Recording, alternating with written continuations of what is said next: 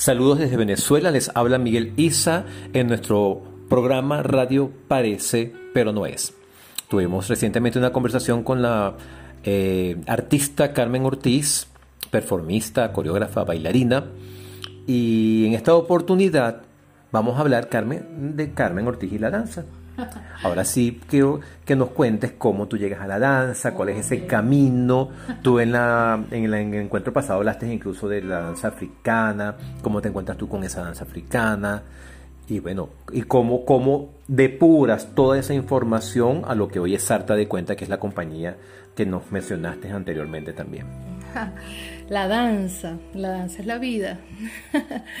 y yo me siento bailarina desde muy pequeña porque cuando yo vivía en mi, por cierto que yo vengo de una parroquia aquí en Caracas que se llama Caricuao, después de vivir en el llano, yo, mi madre se vino a Caracas y bueno, ella compró su apartamento allá en Caricuao y desde ahí, desde esa edad, que yo creo que eran como nueve años, algo así, yo bailaba, yo venía, ponía un reproductor en, en el pasillo de mi edificio y convocaba a las chicas de ahí y montaba las coreografías a los nueve años.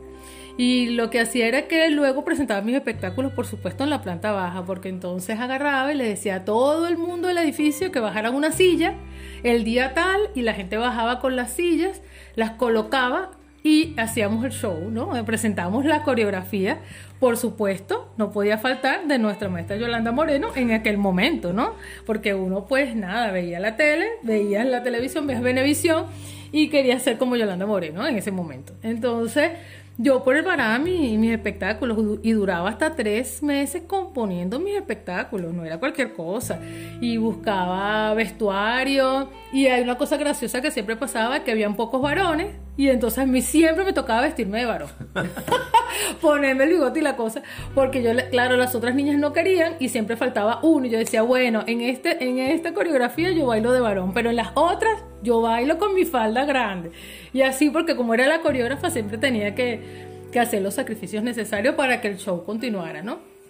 Entonces yo creo que desde, sí, desde muy pequeña yo bailaba y mi conexión con el cuerpo viene con el deporte porque realmente mi hermana fue jugadora de baloncesto de la selección de Venezuela de baloncesto y profesora de educación física. Y como era la hermana mayor y yo era la del medio, ella me llevaba al pedagógico para cuidarme y mientras ella practicaba el deporte, yo me metía en el gimnasio a saltar en la cama elástica y pasaba horas haciendo eso. Y entre bailaba y en la cama elástica y agarraba el, potro de gimnasia y yo me apoderaba de ese gimnasio que era prácticamente para mí sola, y, y, si no me iba a correr también con ella en la pista de correr, y jugaba voleibol, y jugaba eh, softball, y o sea, siempre tuve una conexión con el deporte. Y con la gimnasia también. No era muy buena en la gimnasia, pero me encantaba galanear y abrirme así como las bailarinas de, de gimnasia, ¿no? Y bueno, yo creo que yo comencé a bailar desde ahí. O sea, tengo que decirlo, porque luego vino los estudios académicos, luego vino la danza tradicional, que fue como mi, mi conexión con, con, la danza como tal. Pero yo me siento bailarina desde chama. Desde chama siempre, siempre. Eh, bueno, mi mamá como era maestra de, de varios colegios, porque trabajaba en dos turnos, yo me iba con ella cuando presentaba los benditos actos culturales y yo se los montaba también y también bailaba en sus actos culturales. Entonces siempre comenzaba con un solo mío de la hija de la maestra y luego las niñas de mi mamá bailaban. Así que siempre bailaba y mi mami eh, era muy, ella me, siempre me apoyaba mucho en eso. Entonces cuando se hacían las fiestas, en mi casa se hacían muchas fiestas porque mi abuelo también tenía como esa cultura de la fiesta, ¿no? Y lo heredamos de mi abuelo. Eh, de hecho, en la casa de mi abuelo, en la época no sé, no sé en qué épocas realmente, pero se hacían los bailes de negrita. Porque él vivía en San José y tenía un, un abastico que era muy conocido, de hecho aparece en el cojo ilustrado el abasto del señor Olivo. Y desde esa época siempre se hacían aquellos bailes de negritas en la casa de mi abuelo. Y entonces uno chiquitico lo mandaban a dormir porque era el baile no sé qué. Y eso siempre había una conexión con la cosa cultural. Claro, cuando yo empecé a crecer ya viendo eso desde chama, eh, siempre amé bailar. Para mí bailar es una liberación increíble. Yo no, no lo veo como una profesión. Yo si no bailo yo creo que yo me, me derrito de la tristeza. Entonces, bueno, eh, comenzó con el deporte. Luego entré a estudiar en la escuela, en la, en la escuela de sociología de la Universidad Central, que empecé mis estudios de sociología, y había un supuesto taller de danzas en la escuela de antropología. Eh, y entonces yo me metí a, a estudiar ahí. Me puse porque una amiga que era actriz me dice, Carmen, vamos a hacer danza, ven, acompáñame. Y yo, por ella me fui. Y me fui con ella y total que empezamos a hacer danza tradicional. Y ahí conocí a Osvaldo Marchonda y conocí a Félix Batista y a Félix Oropesa, que eran los profesores de danza tradicional de la Escuela de Antropología. Y yo nada, yo no sabía lo que era la danza hasta que comencé. Después en la universidad hicieron las audiciones para mm, ingresar a la Trapatiest UCB. Y yo como venía del taller de antropología, todo ese grupo decidimos hacer la audición para entrar en la, en la grupo de danza tradicional de la Universidad Central de Venezuela, la Trapatiesta. Y yo me fui a hacer mi audición y por supuesto quedé mi audición y empecé a hacer danza tradicional. Pero nuestra formación era muy ecléctica porque no solamente hacíamos danza tradicional, hacíamos tai chi, grotowski, danza africana, nos daba Gloria en ese momento, Gloria Núñez, que era la directora del grupo este, nos ponía a hacer, hacíamos cantidad de cosas. Yo sé que cada día hacíamos algo diferente, hacíamos yoga, o sea, nos formábamos en ese momento para ser bailarines de danza tradicional, teníamos una formación muy rara, ¿no? Porque casi todo el mundo tenía, eran los estudios de la Bigot, que era con los cultores, y nosotros, claro, yo creo que como Gloria venía del teatro TED, tenía una conexión con lo teatral, y ella nos empezó como a inculcar diferentes disciplinas para llegar a lo tradicional. De hecho, en la época decían que las trapatistas no son bailarines de tradicional, son teatreros, nos decían, ¿no?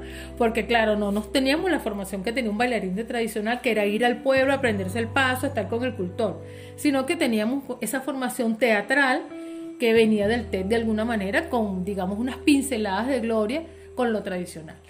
Bueno, entonces montábamos espectáculos, imagínate que tenían transiciones, donde habían como bloques que, que si por ejemplo eh, lo afrovenezolano iba junto, pero había como una transición para ir hacia las danzas más hacia las danzas que eran más españolas, dentro de las danzas tradicionales que tenían más influencia española. Entonces yo tuve una formación bastante, me encanta, fue como multidisciplinaria, este, y que me abrió como una, como me conectó con la danza contemporánea. Porque yo creo que si no hubiésemos tenido esa formación, yo no me hubiese interesado por la danza contemporánea. Porque, o sea, yo estaba estudiando en la universidad, en la escuela de sociología, este, que me encantaba también porque en la escuela de sociología eh, hacíamos estudios de campo, hacíamos este levantamiento de historias de vida y eso conectaba muchísimo con lo que yo estaba haciendo con Gloria en la Trapatiesta porque también hacíamos trabajos de campo, levantábamos eh, las manifestaciones tradicionales, íbamos a los pueblos, eh, entrevistábamos a los cultores para armar las puestas en escena. Entonces yo era como una mezcla de todo eso que para mí era así como wow, maravilloso.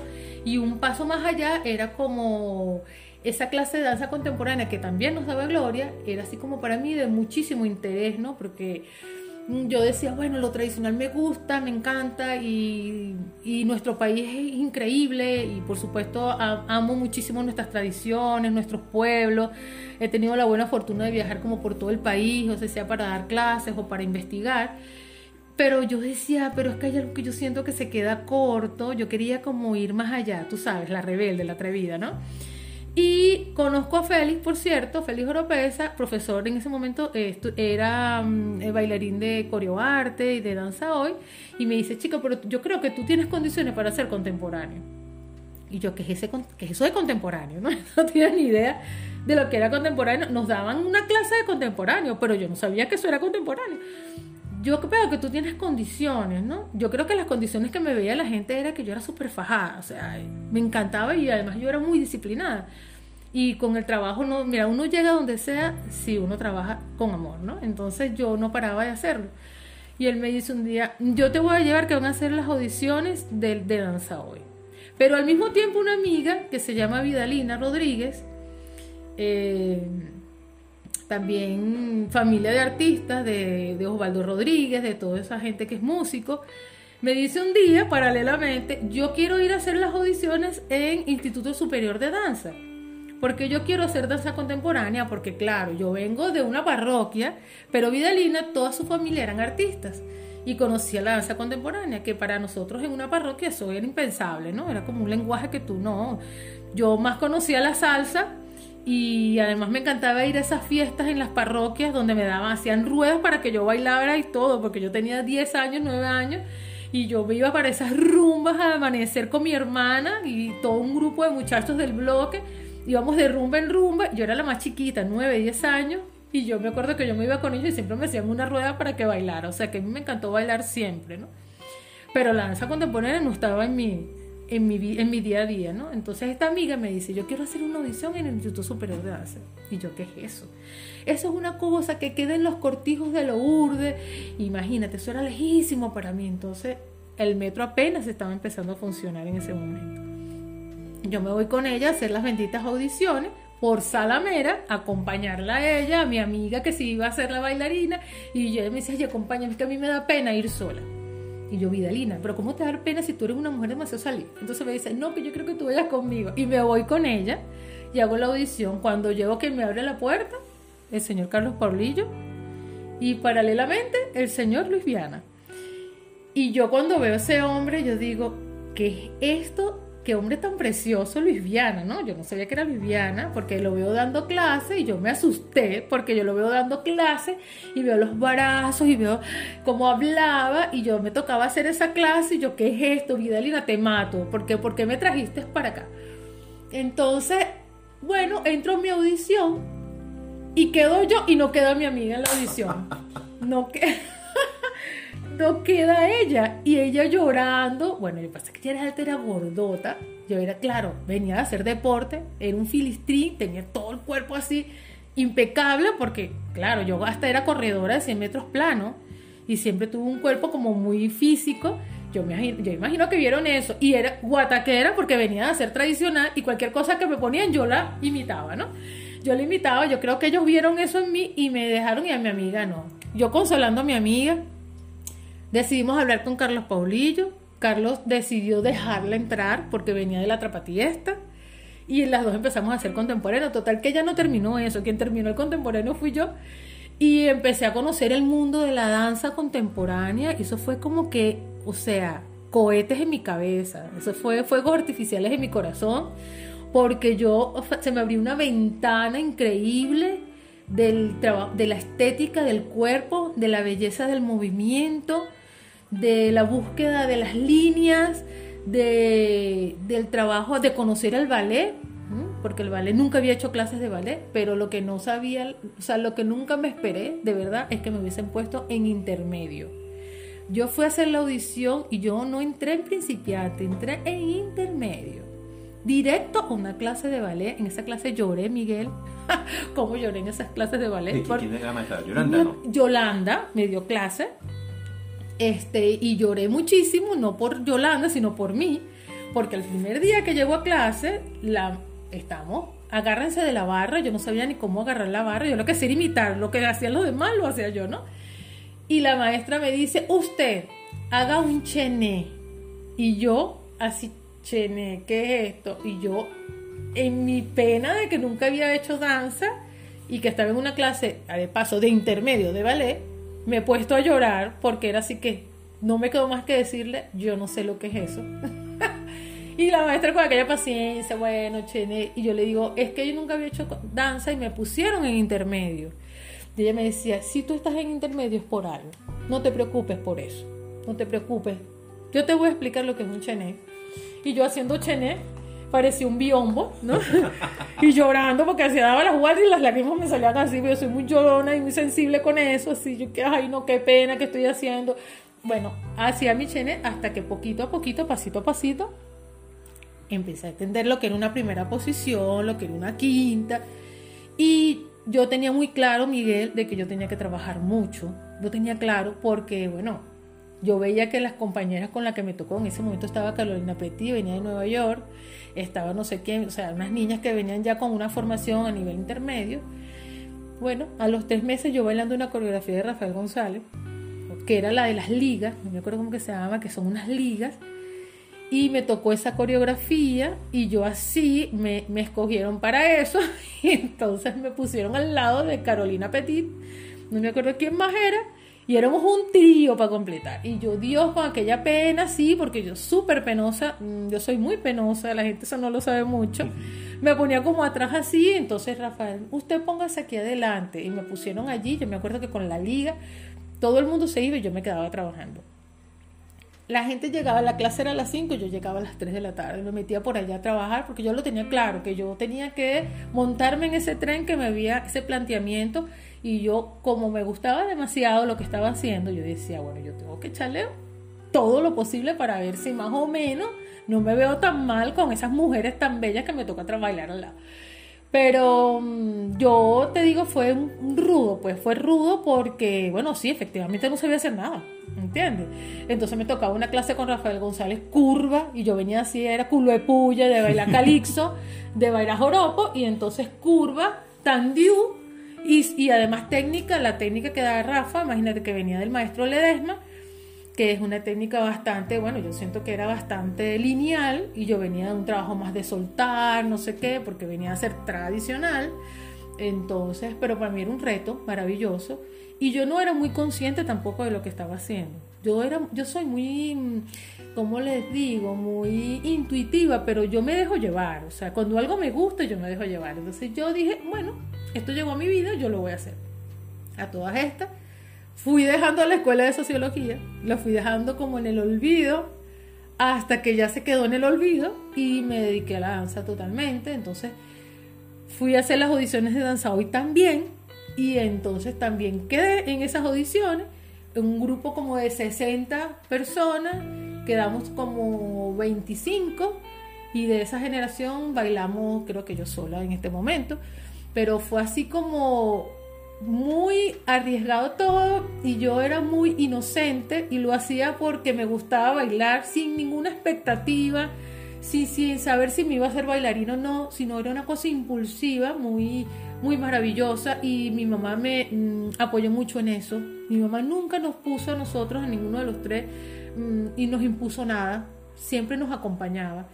Y bueno, yo me iba agarraba el autobús de la universidad que pasaba por frente a mi edificio a las cinco y media de la mañana, me iba a la universidad, recibía dos clases, cada vez era menos, salía corriendo a la escuela de danza hoy, hacía clases de ballet, de contemporáneo, de tai chi, todo el pensum de danza hoy, que era desde las 8 de la mañana hasta la 1 de la tarde. Luego cruzaba los caobos corriendo, con, comiéndome una galleta de soda, ¿no? Eh, así, y agüita y una manzanita, y caminaba, porque el metro era un desastre, llegaba a la universidad, que tenía clases a la una, clases y ensayos, salía de la universidad a las 5 de la tarde, de la clase de la trapatiesta, y después me metía a dos clases de sociología, las que podía, agarraba el autobús y otra vez para, o sea, hacer era mi vida todo el tiempo era danza, danza, danza y más o menos sociología hasta que la sociología empezó a, desaparecer en mi vida y bueno, nunca la terminé. Lo intenté después, lo intenté después y, bueno, pero siento que lo que la sociología me dio eh, lo aplico muchísimo en mi trabajo coreográfico, en lo que es la preparación de las obras, ¿no? Porque hacemos muchísimo levantamiento y hacemos muchísimo de lo que la metodología me enseñó en la escuela de sociología. Así que para mí bailar ha sido, como te, te das cuenta, un vaivén de muchas emociones y de mucho riesgo, pero que mm, todos esos riesgos los he asumido con muchísima alegría y sin pensarlo mucho. Me dejo llevar. Sencillamente para mí la danza es dejarme llevar y ser feliz, eso sí. Estamos conversando con Carmen Ortiz en Radio Parece, pero no es. Pueden seguirla por su Instagram de su compañía Sata de Cuenta, arroba Sata de Cuentas y a mí por Miguelisa con doble S 62. Esto no se acaba acá. Vamos a seguir con otro capítulo. Para quienes nos han escuchado el primer capítulo, pueden eh, buscarlo acá mismo en la radio para que escuchen a Carmen Ortiz y la ofrenda. Y vamos ahora para un próximo programa con Carmen Ortiz y los nuevos proyectos, porque hubo un cambio, un rumbo ahí, como ha sido toda esa historia que nos ha contado Carmen este, que tomó Carmen con la danza. Muchísimas gracias. Espelú.